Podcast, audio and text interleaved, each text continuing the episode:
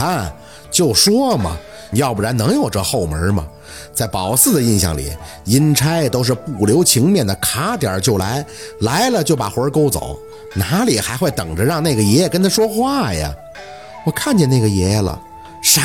宝四不理会那明月的一惊一乍，很认真地看着凤年，说着：“反正朝阳他们也走了，说出来也不怕他们觉得有多匪夷所思了。”那个爷爷说：“谢谢我，还说你这次住院不会有事儿的。”凤年牵起嘴角，看着宝四，很宽慰地笑着：“哎呀，你是给姥姥积的德呀，四宝啊，老是沾你的光啊，是你让他好走的。”宝四摇摇头。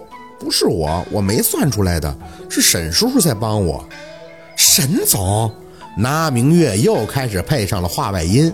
凤年看着宝四，抬手冲着他说：“你先别说话，听四宝讲到底咋回事。”宝四提了提气，酝酿了一下语言后，想着怎么才能说得更加详细。就是昨天晚上咱们来的时候，我就看见了一个无头的人，也是那个无头的人让那个司机给吓到了。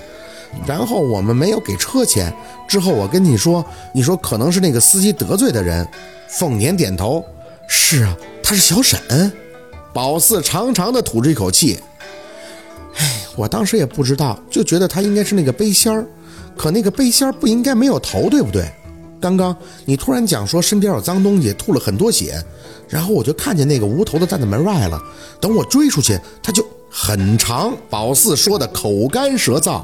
等到感觉自己表达清楚了，才轻轻的顺气。他唯一不懂的就是这个沈明远为啥没有头？你是说你在水房的时候，他不但告诉你那个爷爷要去世的时间，还说他是小沈，对吗？宝四很笃定的点头，包括他的衣服，他穿的也是沈叔叔的衣服，我见过的那身，只是以前看不清，刚才在水房都看清楚了。哎呦我的天哪！我说我咋能找不着你呢？真是鬼挡墙了啊！那明月控制不住害怕的往凤年身边靠了靠，还没头，那这脑瓜子哪儿去了呀？是啊，我也纳闷啊，脑袋去哪儿了呢？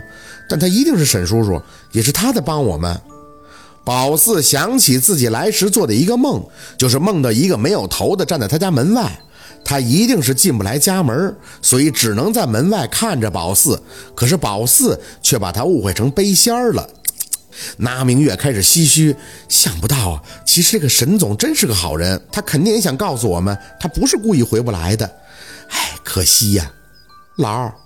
宝四眼巴巴地看着凤年，现在能寄语的，也就是从凤年这里得到答案了。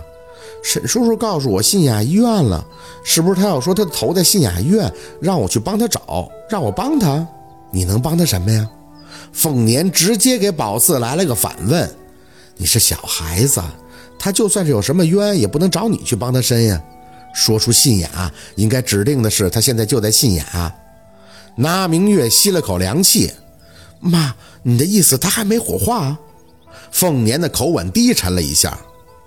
他还没到四十呢，还在外边走的，这是横死，火不火化都得挺三年才能下葬，要不然怕他下边做祸，得找人超度，对着人当然比对着骨灰强啊。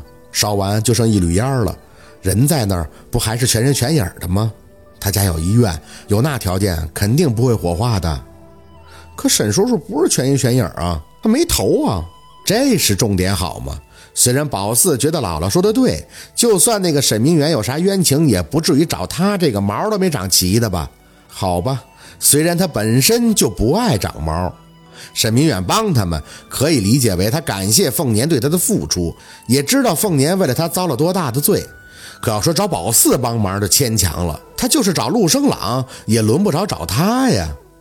没头，凤年嘶了一声，也像没弄明白。这个我也不太清楚，我听我爹说过，古时候只有被凌迟砍头的死囚犯去了下边是没头的，但也会一直找，直到家人把头在阳间给缝上，那就没问题了。他怎么能没头呢？那明月瞪眼，妈，不会是那个沈总出啥意外头掉了吧？凤年看着他，你的意思是，他家里人也一直没找着？那明月咽着唾沫点头，对呀。所以那个沈总现在没头啊！哎呦，我的天哪，那他是出了啥意外了呀？我可后来找过我弟打听，他说县里跑市里那条道上没听说有啥意外的呀。凤年有些疲惫的揉了揉鼻梁，不过我倒是真没想到这个小沈会帮我们，他还真是个明事理的人呀。可惜呀，我没能留住他，都是命啊。姥姥，宝四发现人要搞不清楚一些事情，就会特别的闹腾。我明天想去县衙医院，兴许那个沈叔叔想给我什么提示的，不许去。凤年干脆利落的张口：“我早就说过，既然他走了，那咱们就应该把他给忘了。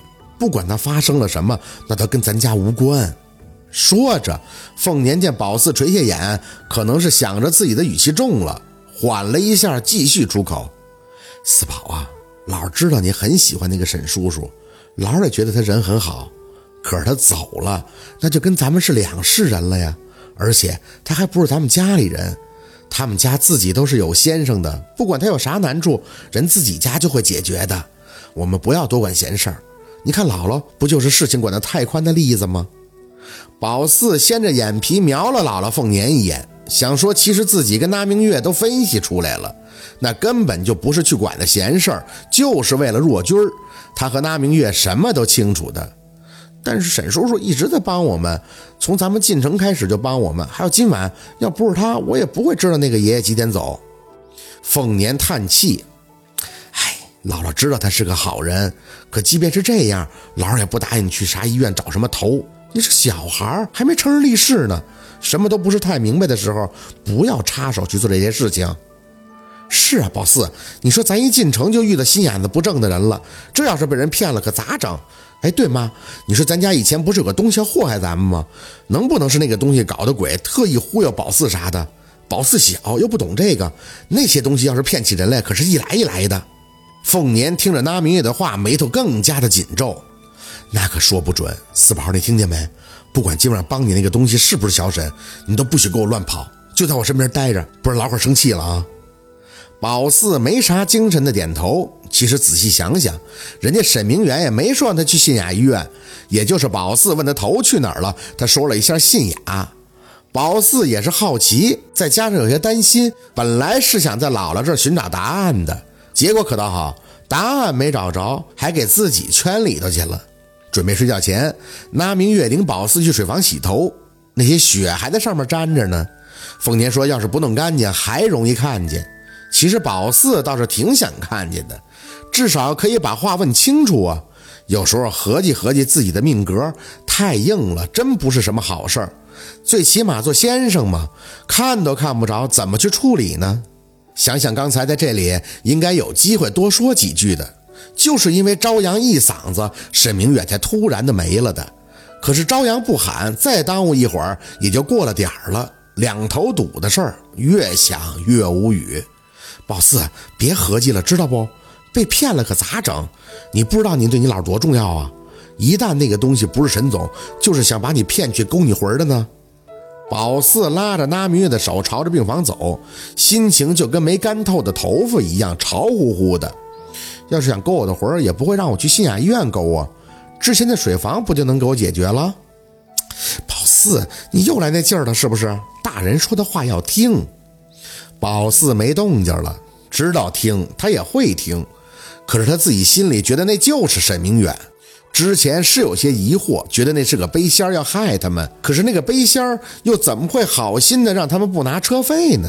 不过想到这儿，宝四倒想起一个事儿：有一回他被那个背仙骗了，去死人沟出气那回，小六好像看见一个没头的站在那里，难不成那个也是沈明远？哎。没头了也应该会说话呀，他为什么不会说话呢？就算不容易看见他，要是会说话，也可以在梦里告诉自己呀。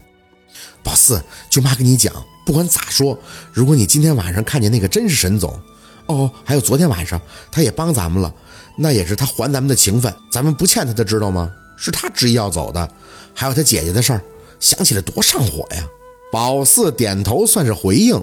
一路上都好似斗败的公鸡，本来今天晚上应该很高兴的，那是他第一次给人看事情，虽然没看太明白，是被沈明远帮助提点才得到答案的，但这也说明他算出来的卦象也是对的呀。最起码结果是好的，那个爷爷还谢了他，心里应该是有点小兴奋的。可是，一想到沈明远的事儿，就控制不住的闹心。其实宝四很清楚，他们家不欠沈明远的，这也是他对陆生朗一直没有回来有意见的原因。可是他看见沈明远那样，还是会心疼，本能的就是想去信雅医院一探究竟。好，今天的故事就到这里了，感谢您的收听。喜欢听白好故事更加精彩，我们明天见。